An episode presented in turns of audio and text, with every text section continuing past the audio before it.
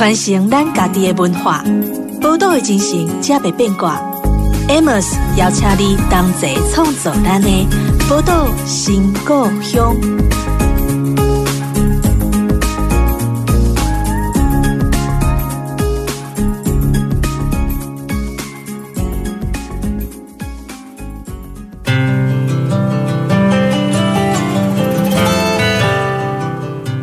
欢迎回到《宝岛新故乡》的节目当中，我是 Amos。这节目呢在宝岛联播网播出，但如果你习惯用手机收听的话，你可以用宝岛联播网的 APP，也可以在 Podcast 频道当中去搜寻《宝岛新故乡》就可以了。那今天我们邀请到节目中的来宾呢，依然是薰衣草森林的董事长春黄大哥。那春黄大哥在上一集节目当中跟我们聊了很多他在创造薰衣草森林过程的当中呢那些点点滴滴，还有他们对于实践对于论述，还有很多对于土地的想法，哈，我觉得这些都是非常非常精彩，也非常非常，我觉得是很适合收音机前面。如果你想要返乡回乡，再做一些跟地方创生有关系的事情的时候，其实我觉得这些思考都是很值得去借鉴跟去学习的。那。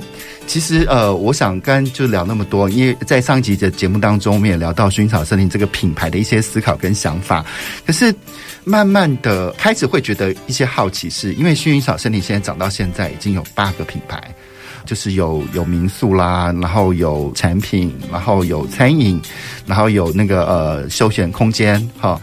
但是每一每一个事情对我我来看这件事情的时候，因为其实呃我也听过一个长辈跟我们说，他其实说商业化呢，就先取得一个成功的经验之后，然后不断的快速复制，好，这样子我们就可以比较能够把很多东西去商业化。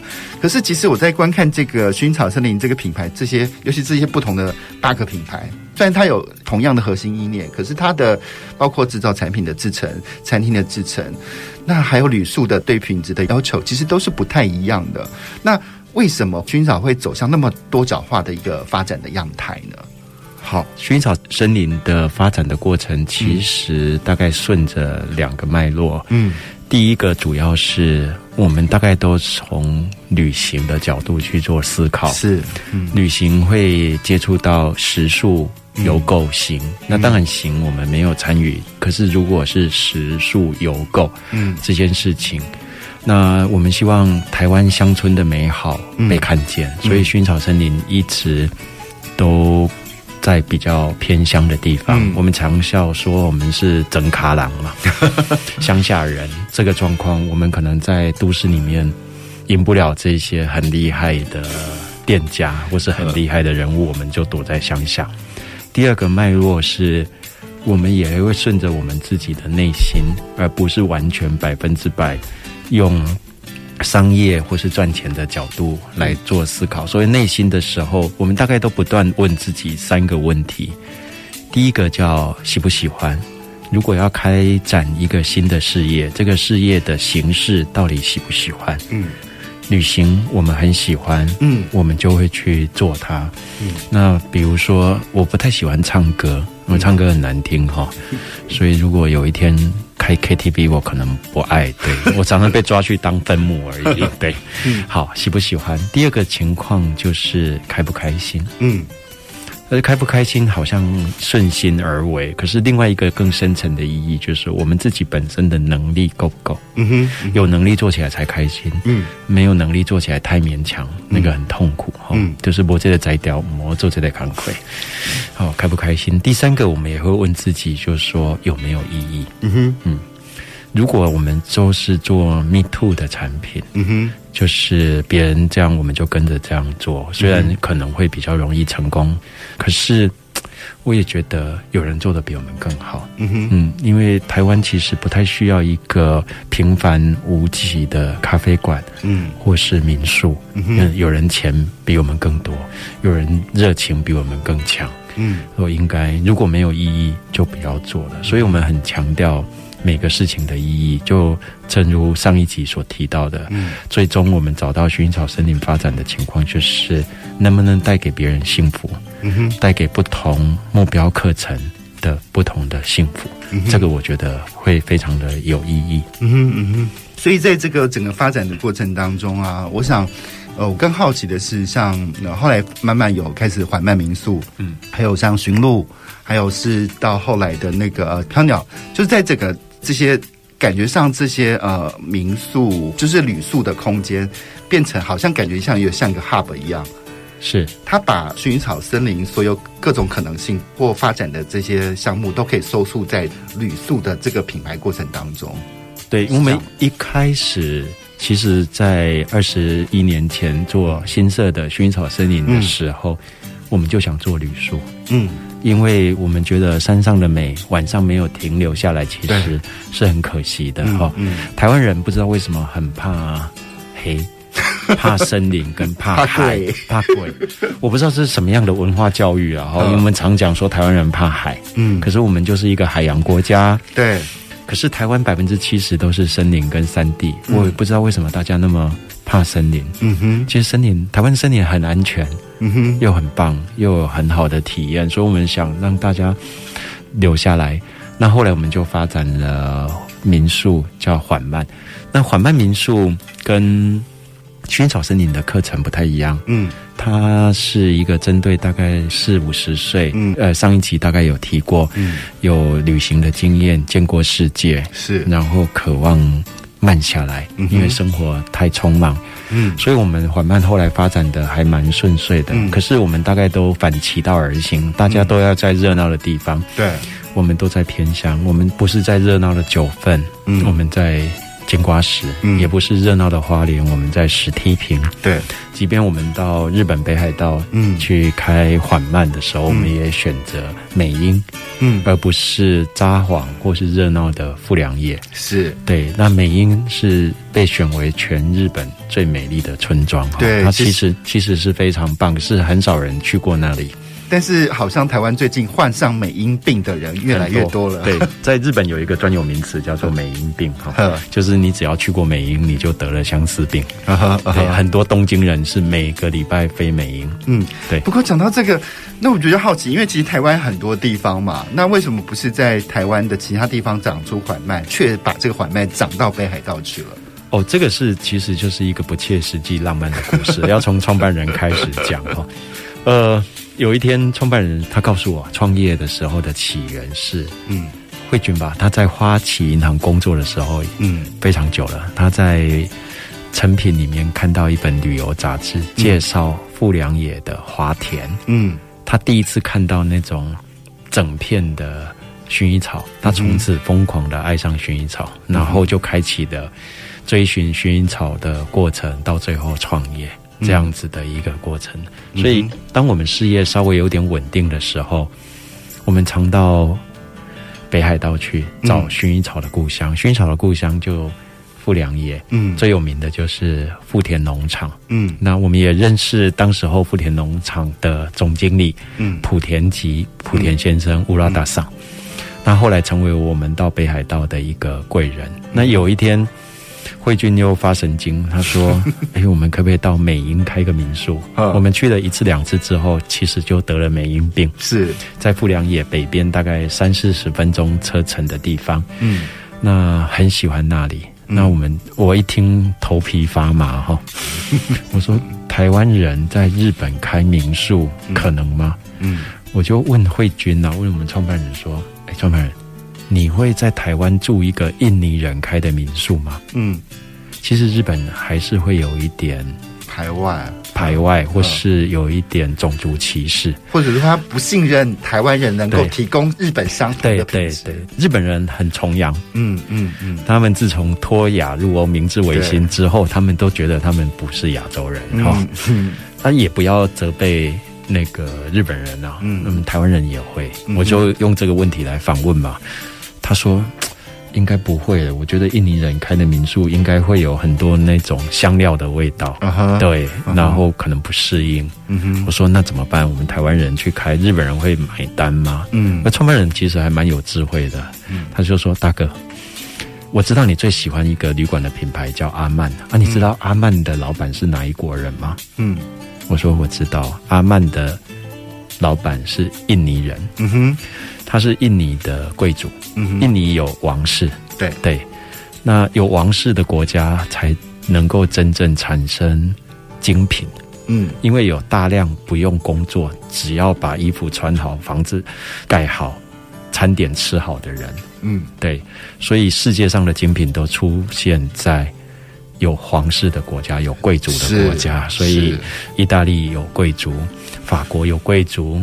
英国有贵，泰国有贵族，日本有贵族，嗯，可是台湾没有贵族，对，所以台湾要产生世界级的精品是非常困难的事情，即便是美国都没有，嗯哼，嗯哼，对，即便美美国都没有，因为美国也没有贵族，对，它虽然在那个新英格兰地区有一些贵族，可是那个毕竟数量非常少，嗯，好，回来这件事情，我懂创办人的意思，他说。我们即便是台湾人到日本去开民宿，虽然很困难，可是还是值得努力了。嗯，那既然这样，我们就去吧。所以这是一个超不切实际、浪漫的一个行动。哈，那果不其然，我们开的时候其实吃足了苦头。日本很漂亮，北海道很漂亮，对。可是冬天的时候非常的漫长。哈，是它有五个多月的雪季。哈，我日本的朋友问我说：“台湾会下雪吗？”我说不会啊，只有在高山偶尔会有一点。Uh, 他眼睛马上亮起来，你知道吗？他的回答是什么？Uh, 世界上怎么有这么好的地方？因为雪对日本来讲是一个哦，冬天是一个很困难的，它是一个痛苦的日常，痛苦的日常，真的。Uh, 所以我们的伙伴。过了冬天之后，每个人的背力都很好，因为出门就要铲雪。嗯，有时候下了一场，我们叫好雨，他们叫好雪。嗯，呃，出门就是半公尺的积雪。嗯，那你要出不了门啊，就要开始要铲雪，然后所以每个人的背力都很好。嗯，然后又很漫长哦。可是我从北海道就看到说，台湾的真的很好。嗯哼，他们生意只做半年，他们农作物只种一季。嗯，啊，所以。做一季要养活全年，它其实是一件很困难的事情。台湾是种什么东西都长的地方，而且一年可以长好多次的地方。对。对哎，可是这样子在，因为一个单独的一个点在北海道，如果真的从那个企业管理角度来看的话，嗯、我到底要怎么管理一个那么远的一个点呢？对啊，所以真的是很难。第一个规模不经济嘛，第二个我们对伙伴的照顾也会不够，鞭长莫及、啊，鞭长莫及。所以这是一件非常困难的事情。所以我们在二零一九年的时候又新盖了五栋的 villa 啊，好那。找了日本的建筑师佐野健太来做，嗯，那他是伊东。伊东丰雄。伊东丰雄的嫡传弟子哈、嗯。那这个建筑我们也上了很多日本的建筑杂志，嗯，甚至米兰的一个专业建筑杂志叫 Design Boom 都有报道过哈。其实非常特别，非常漂亮，嗯。可是问题一来，我们二零一九年我十月底去交屋，嗯，盖好之后，嗯，疫情就来了。嗯，所以我们关了快两年，直到去年的七月才开始营业，对日本人营业。是，可是经过了一年多伙伴的努力，业绩其实非常好。嗯，其实非常好，因为以前我们在北海道的缓慢民宿，嗯，主要是接待那个日本的外国客人，来自台湾、东南亚，嗯，这些华人最多，因为华语我们可以通嘛。是，那我们第一次打开大门接纳日本人，那可能也拜三一一之赐，嗯，那日本对台湾有一个不同以往的好感。嗯嗯，那这件事情也应该多增加我们面对日本客人的能力。嗯哼嗯哼，听到讲这个故事，虽然从黄大哥在讲的过程当中，他的语气非常非常的平淡，可是我我只要想象我是老板，我我盖好了，然后疫情就来了，我真的不知道那个压力要如何的撑过去啊！不会了，每个月汇钱去日本就好了，就汇到你户头空掉这样。是是是，我觉得这也是一个非常了不起的能力。哈，好，那我们聊到这边休息一下，稍后再回到我们的节目当中。传承咱家己的文化，宝岛的精神，才袂变卦。Amos 邀请你同齐创作咱的宝岛新故乡。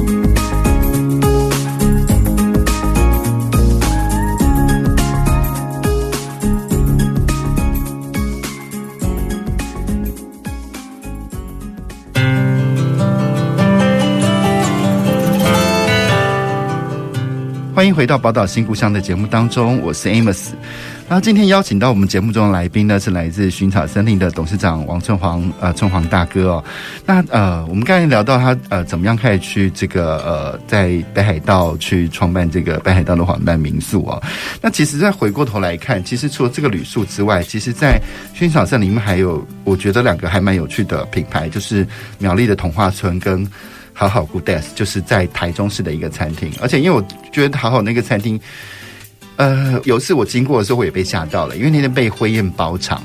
因为其实，呃，好好那个空间呢，我们觉得是一个还是一个舒服的，可是我们很很难去想它要跟婚宴会去结合在一起。哈，就是我就觉得怎么可能在这地方会有婚宴？就但它就那边发生了。然后或者说，呃，苗栗的童话村，它怎么又会在一个？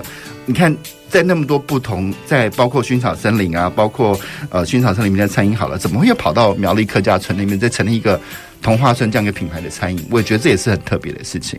好，好好会办婚礼，其实是一件蛮特别的事情。嗯，我讲一下好好的缘起哈，嗯，它是我们唯一在都市里面的店。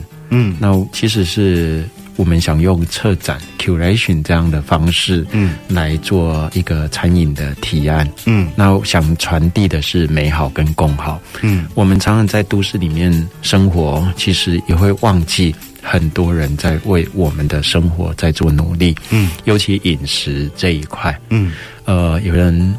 认真种稻子，有人认真做苦茶油，有人在养猪，他是怎么养的？嗯，因为我们接触到这些食材跟生产者的心，这个过程里面发现，事实上我们过得很幸福，只是我们都不知道。是，所以我们想用这样的策展的方式，不断的介绍生活周遭小小的美好。嗯，然后因为那个是一个社区型的店，在朝富路，嗯，卖的是一种家常菜，嗯，然后。直接从产地到餐桌是这件事情，虽然现在已经不是一个很热门的话题，因为现在哪一哪一家餐厅没有在谈在地食材的 哈？是，可是你时间往前推，不是那个样子的。对，嗯，好，那会办婚礼，其实我们觉得。很多人对婚礼的想象开始不一样。嗯，呃，婚礼是希望朋友聚会而祝福这件事情，嗯、而不是走一些不相干的仪式。哈，嗯，这也是为什么新之芳庭我们的户外婚礼，嗯，非常热门的一个状况。它直接对应到现代年轻人，而不是为了父母去完成。因为有时候父母总是希望招待。最好的心意去款待，嗯，那所以就变成有一点走流程，嗯，我其实有时候不太受得了台湾的婚礼，因为它是镭射灯光、音响，再加上上菜秀，嗯，其实它很虚华了哈，很虚华。那台湾应该不是已经不到虚华的这个情况，或是炫富的这个阶段，对，所以是这件事情。那另外一个更有趣的状况就是。因为好好就是两个女生，嗯，我们当初取这个名字，除了美好跟共好之外，女子女子就我们两位创办人嘛，嗯，两个女生。可是后来我们接了还蛮多女同志的婚礼哦，两个女生，女子女子，哎，好适合哦，对，真的是很适合，对。所以在这样的场所接受大家的祝福，嗯，那我也看到台湾的多元包容跟这些。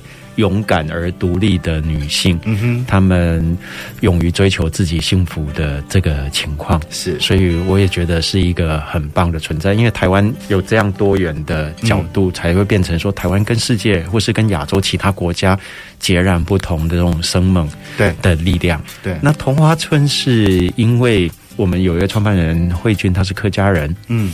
所以他的母亲在他小时候就是在菜市场卖那些客家小吃，嗯，那他一直想说，哎，如何用美学的角度能够去重新诠释传统，嗯，那我们在台湾现在各处去旅行的时候，看到很多原住民的文化体验加餐饮，其实非常动人而吸引人。是，是。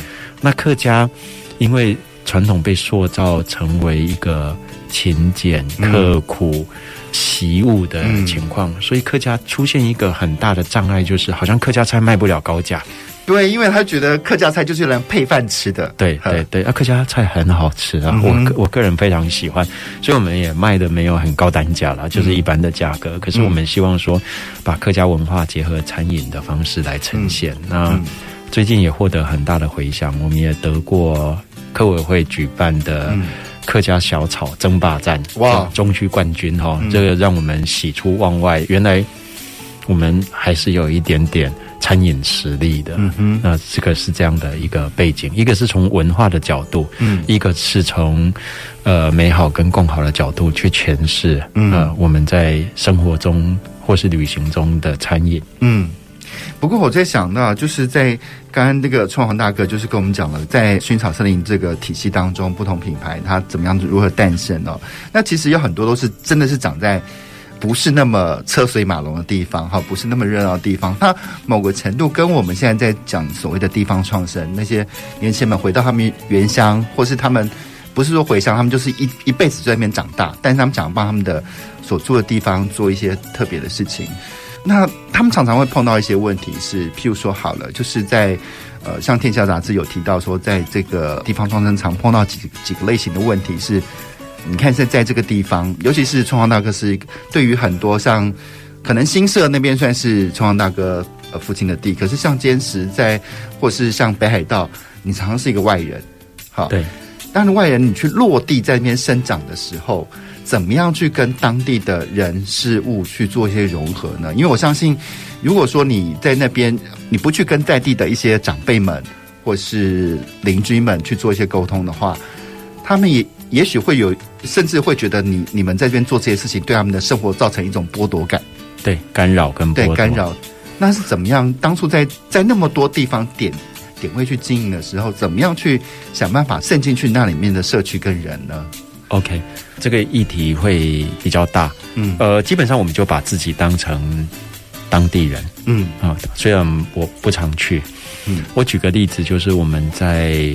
花莲石梯坪有一个缓慢民宿，嗯，嗯，它就在石梯坪的港口部落里面，嗯，它是海岸阿美一个很大的部落，嗯，那我们在这里面跟部落的艺术家、跟在地的农产品以及一些。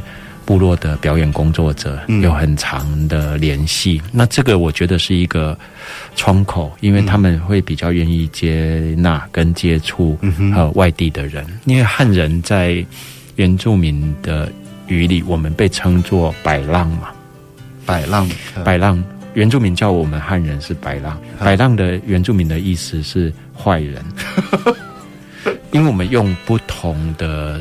经济制度或是观念去掠夺他们的土地，跟生活，对，因为原住民里面其实没有私有财产，嗯，他们有猎场、有渔场、有猎场，这是社区共享，嗯。可是日本人来了，就说这个土地是日本人的，嗯，他们无法接受。国民政府来了，说这个土地是国民政府的，嗯。现在我们汉人来了，说这块土地是我的，嗯。他很怪，这这不是我们部落共有的吗？这不是我们祖先？共有的吗？嗯，为什么会变成是你的？嗯，所以我们真的是拍脑。嗯哼，嗯哼，对。那缓慢民宿是当地部落里面长老唯一愿意踏进去的汉人民宿。嗯，我也被他们给了一个原住民的 名字。名字，对，我在花莲的名字叫做嘎造。嘎造，对，非常。非 常非常荣誉的哈，跟那个有名的艺术家萨布嘎造、以右嘎造同名哈。嘎造是一个原住民的蔡奇阿米亚，嗯嗯，好，蔡奇阿米亚就是说，它是由上往下看的地方，有点像是老鹰的视野，所以在那个长滨乡有一个地名叫做夹走湾啊，就是嘎造，就是从上往下看，然后部落里面的人说啊，你要看顾。这么多的地方啊，你就叫嘎造吧。嗯哼，对，那我也觉得蛮欣慰的哦，嗯、就会被被接受。那很多年轻人投入地方创生，大概是满腔热血啦，嗯，想解决问题。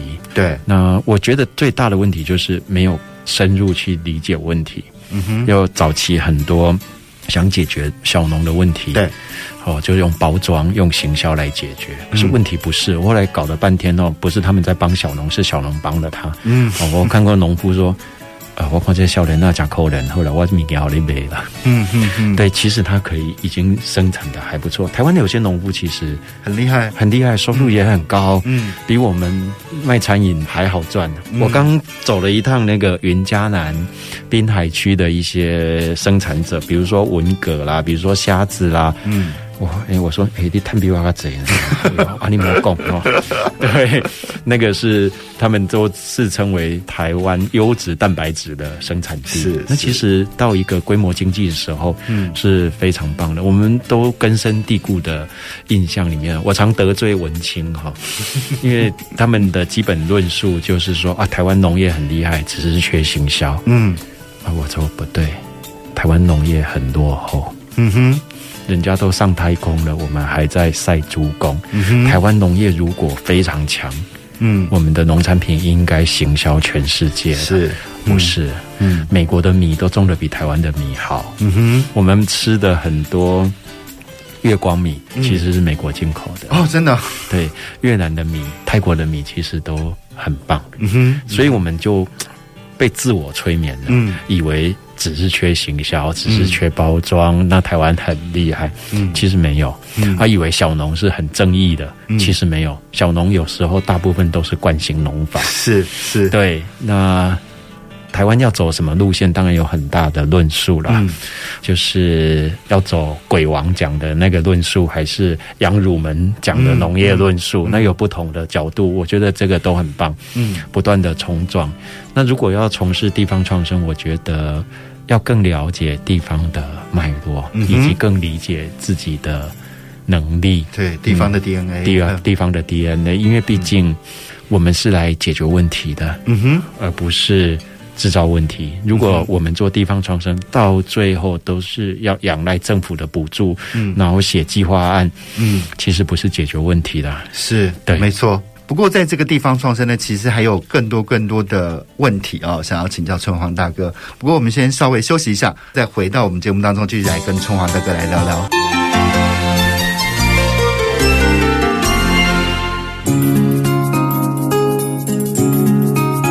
传承咱家己的文化，宝岛的精神，才袂变卦。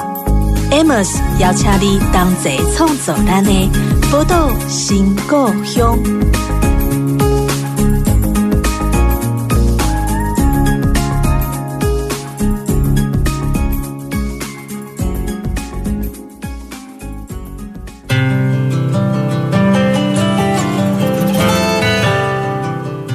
欢迎回到《宝岛新故乡》的节目当中，我是 Amos。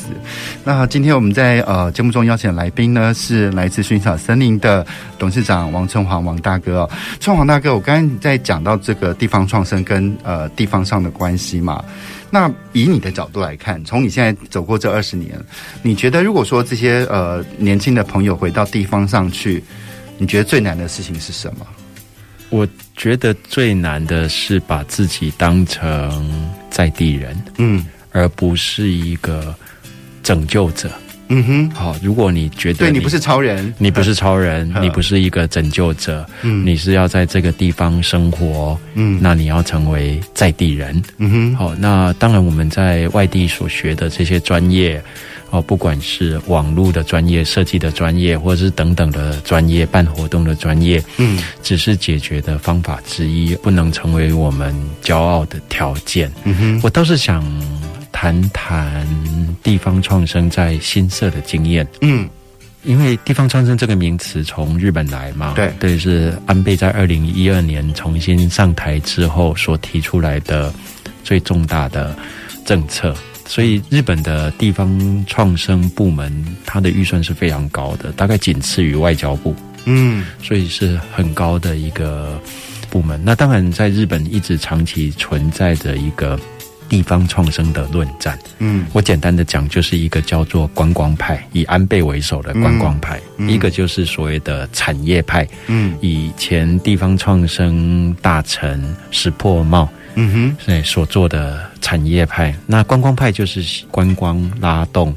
地方创生，嗯，造就地方的人口成长跟经济产值。嗯，后来当然就是安倍派取胜。嗯，好，取胜就是所以日本喊出一个观光立国。嗯哼，嗯，然后大幅开放国际观光客，松绑很多的措施。嗯，例如就是民博法，民巴这个民博法，嗯，就是基本上所有的房子都能接待。外国客人都能够成为民宿，哦、是它是一个开放的态度。嗯，目前台湾的观光发展条例 是以管制，是，所以是应该不是观光发展条例，而是观光限制条例。是，对。呃，那第二个，日本废掉领队导游执照。嗯哼，任何人都能够接待观光客，是接待观光、接待外国人，不是什么特许行业，不是什么国家安全的问题。嗯哼，所以这个是日本观念的大幅改进。因为日本社会是一个非常难以撼动的，可是有这么大的改变，其实非常困难。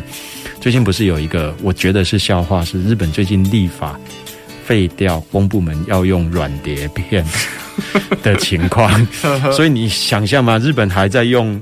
那个三点五寸的那个软式磁碟片，对对对，那个现在年轻人可能连看都没看过。对，那是史前遗迹，史前遗迹，日本还在用，而且要立法才能够废掉。嗯，所以他们的改变是很慢，可是在这个部分改变是非常激进的。嗯，所以在二零一二到二零一九这七年的时间，日本的观光客成长了三倍以上，那个是非常惊人的数字了。好，那安倍的逻辑就是，第一次到日本可能在。去东京啊，去京都啊。那如果第二次、第三次来，他就会深入到日本的各个乡村。对，好，各个乡村。那观光的产值不大，可是观光需要食宿游购行，它拉动就业的人口是最快的，是是最快的。是，所以这个也就是日本的一个经验，可以值得借鉴。是，那台湾有没有这样的地方创生？台湾的地方创生，其实就我来看。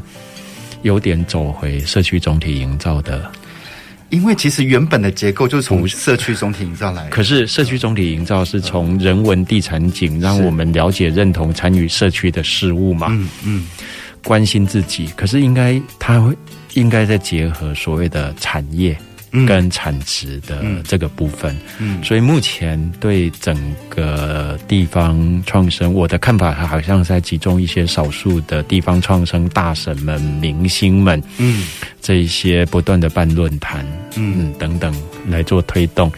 可是真正影响产值、影响地方的那个人口，嗯。的，应该在更大力去。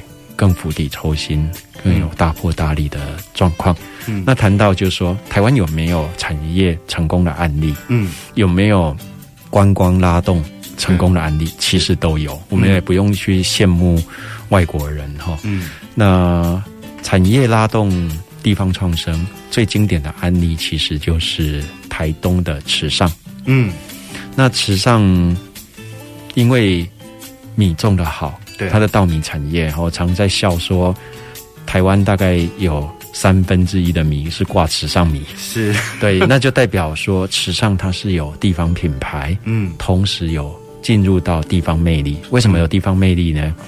因为池上稻田边的一棵茄冬树被台风吹倒了，全台湾人都很揪心，你知道吗？因为那不只是因为金城武在树下 树下喝过茶，嗯，而是因为我们期待池上的那个天宽地阔这么美好，在中央山脉跟海岸山脉里面，这个美好的稻田都能够永远存在。所以我常在讲，整个台湾。都变成池上的关系关系企业，关系人口 对关系人口。我虽然不住在那里，虽然我不常去，可是我很关心他。嗯，那我我连一棵树都会关心。嗯，这个就是很彻底的从稻米产业，嗯，到变成是地方品牌跟地方魅力，嗯哼，哦的很经典的案例。那池上的农夫收入很高啊，嗯，还不错，嗯。那有没有观光拉动的案例？嗯，其实有，就在我们台中的新社。嗯哼，呃，新社原来最大的产业是香菇。香菇，嗯，对，二十年前新社的香菇在迪化街南北货，它是挂普利香菇。哦，新社是没有地方品牌的。对对对，对，因为大家知道普里产香菇，可是新社的香菇产量是占百分之五十几，全台湾它其实是最大的产地。对，可是它没有地名性，没有证明性。哈、嗯，我常讲有一个很经典的案例，我们曾经八八风灾之后，在甲仙开过一个阶段性的店。嗯，哦，好好。那大家认为甲仙产什么？芋头啊，芋头啊，啊，甲仙的芋头是屏东高速来的哦。那真正假仙人在种什么？他们在种芭乐啊哈。可是装芭乐的纸箱上面写燕巢芭乐。是哦，那所以这个事情是台湾很多地方要去自己产业里面很核心的问题，嗯、就跟新社一样。嗯，当你的香菇是新社出产，嗯，可是如果是挂普里香菇的时候，你价格一定输给普里。对，新社的发展就是观光拉动，从两千零一年开始推动一乡镇一休闲，薰衣草森林就在那时候成立的。二零零一年是，是那开始有了游客进入到新社。嗯，我早期住在新社的时候，我台中的同事不知道新社在哪里。嗯，我要说大坑再进去。哦啊，再进去哪里？到东市的吗？没有，还没有到东市之前，因为新社大家不知道。嗯，那再加上香菇农夫的努力，地方业者的努力，以及。呃，新社休闲导览发展协会的努力，然后推动新社花海，然后让新社变成是台中的感觉像后花园的状况，然后业者在不断的努力升级，比如说从休闲农业变成体验型的。呃，农业变成精致农业，嗯，让我们的那个山上的土鸡城变成咖啡馆，嗯，现在变成飞花落院啊，这样子的，嗯，那不断的迭代是一件很好的事情。嗯，那新社就变成有有一个地方品牌，嗯，所以新社现在的香菇的产量，嗯，是二十年前的大概是一点六倍，嗯，产量增加了，嗯，第二个部分新社。香菇的价格提升了大概二点多倍，哇！所以这二十年来，整个新社的香菇产值是增加了四倍，嗯，那个是一个非常惊人的数字。嗯，四倍所代表的意义，说有更多的年轻人回来种香菇。对，种香菇因为获利不错。当然，新社香菇还有很多的问题，比如说因为气候暖化、菇寮排热散热的问题、菌种生产力下降的问题等等。嗯，可基本上这二十年来的。经济产值是拉高百分之四十，嗯，那在新社的核心区域的人口是增加的，嗯，这在台湾也比较少见，嗯哼，哦，比较少见，所以地方创生的两个关键议题就是人口跟经济产值，其实在新社都达成哈，嗯，那我很少听到政府或是民众去正视这个问题，嗯，都觉得哪里地方创生做得很好，我们眼前就有一个。新社人努力了二十年的成果，嗯嗯，新社的故事就很值得再被大家看见。而且虽然说，呃，刚刚创行大哥有讲到说，呃，我们又有点走回那个社区营总体营造，可是其实我不知道，就是每一年每一年碰到的人，回乡的人，其实都不太一样。像我在云林我也遇到那群孩子们，其实他们他们在研究的议题是怎么样彼此借力去一起搭棚架，然后把农业科技化。之类的问题，就是跟之前我们看到的大多数回到乡下，只是呃想要把呃一些好的产品行销出去的那个样态、人力的样子也不太一样了。好，这个是我觉得是最好的解决方案。嗯，就是年轻人带着自身跟上一辈不一样的能力，对，回来重新做同样的行业，而且赋予新的价值。是、嗯，对，是，这个是彻底的。我觉得是就是从产业的改变。对对，创造更高的产值。嗯，而且其实像刚才宋黄大哥讲到有观光派跟那个产业派嘛，可是其实我们某个程度又觉得说，其实我们好像都需要、欸，哎，都需要啊。对，其实都需要。因地制宜。对，因地制宜，因为每个地方的条件跟 DNA 都不太一样啊。其实我觉得某个程度他们又互为表里，就观光像有点像行销学的推跟拉嘛，就是我们把人拉进来，然后把货推出去给他们这样子嘛。所以，其实在，在呃各式各样论辩里面，我觉得也不需要太那么执着说我们就是哪一派就是哪一派。其实每个地方它的此时此刻的需求可能是不太一样的。嗯，因为日本的状况比台湾严重太多了。你说那个城乡城乡不平衡跟人口过疏化的这个问题，嗯、因为我常跑日本，然后也走得够深。嗯，其实我常在日本看到，我简称它为叫做死亡的味道。对，因为很多田地没有人继承，没有人耕耘，嗯、房子没有人住，而整个废村的这个状况非常的严重。哈、嗯，大家所熟知的那个新系的越后期有大地艺术祭，是为什么办？嗯，因为他们想重新找回老爷爷老奶奶的笑容。为什么老爷爷老奶奶没有笑容？嗯，因为那里是出产日本最好的月光米的地方嘛。是月后期有就是月光就是月后之光，嗯，月光米的地方。可是他那里是日本农民自杀率最高的地方。对啊，嗯，因为孩子离开家不回来了。嗯，那冬天大雪封山，那个是日本有名的好雪地带。嗯，在房子没人住，小孩子不回来，坟墓没人扫。经过漫长的冬季，很多农民就自杀了。即便拿到日本冠军又怎么样？嗯，对。嗯，所以如何能够找回那些在地的骄傲跟老爷爷老奶奶？日本人用了很多的方法。嗯，那其实失败的案例很多了。嗯，我觉得很很多不只是地方创生，其实就算在商业的世界里面，成功的品牌可能也只有百分之十，甚至百分之五。好，大多数是失败的。所以一时的失败跟成功，我都觉得可能还要。把时间再放长一点，再去看待它。不过我刚刚春黄大哥倒是讲到一件事情，我还蛮想要请教春黄大哥的，就是呃，你刚才说就是呃，回回地方创生的年轻人不应该就是只想到写计划跟公部门去申请费用嘛？好，所以你觉得在呃，如果回乡去做这件事情的话，就是在公部门的补助跟自力更生之间，你你的看法是什么？你会怎么样去跟年轻人？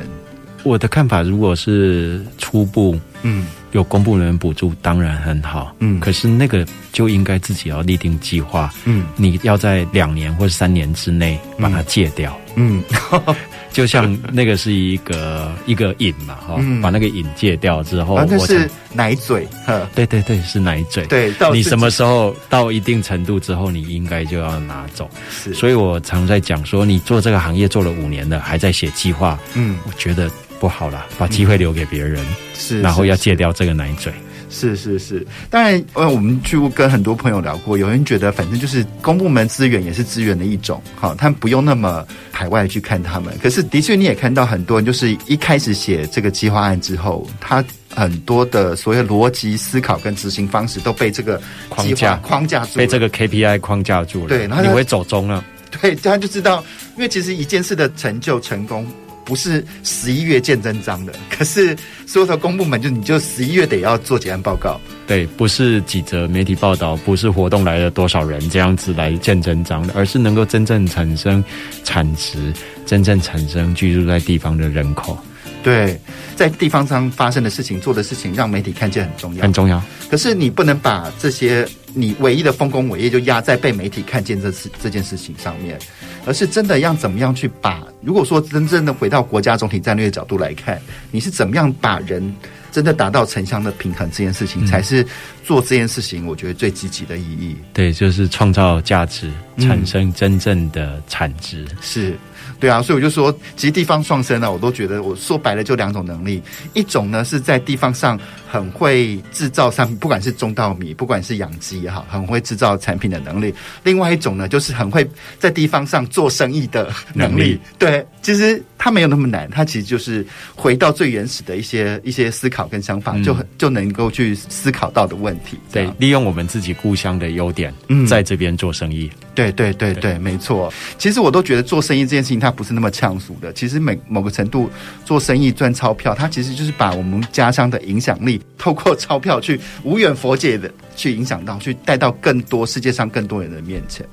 那我们非常非常开心哦，在我们的这两期节目当中，邀请到我们的春黄大哥，尤其是在后面，呃，也针对我们的地方创生的问题，发表了很多他的看法跟想法哈。我们非常非常谢谢呃春黄大哥带给我们的提醒。好，谢谢 MS，谢谢各位听众朋友。好，那我们下礼拜同一时间空中再见喽，拜拜，拜拜。